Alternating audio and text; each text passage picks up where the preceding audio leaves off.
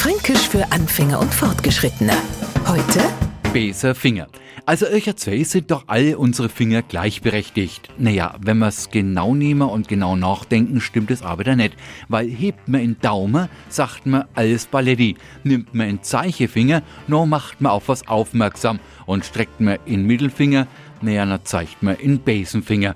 Das wäre jetzt eine umfangreiche Erklärung, wenn wir nicht in Franken wären weil wir nämlich auch noch Menschen haben, die sich jetzt beim Ozean nicht allzu viel Gedanken machen. In alles, was einem gerade in die Hände kommt, wird neigeschlopft. Und schon hat man sie zusammengestellt, welcher besser Finger. Auch der Neufranke kann dann mit dem Finger auf uns zeigen und sich das Maul drüber zerreißen, wie wir uns angezogen haben. Unpassend, schlampig oder einfach nur komplett unvorteilhaft, wer besser Finger.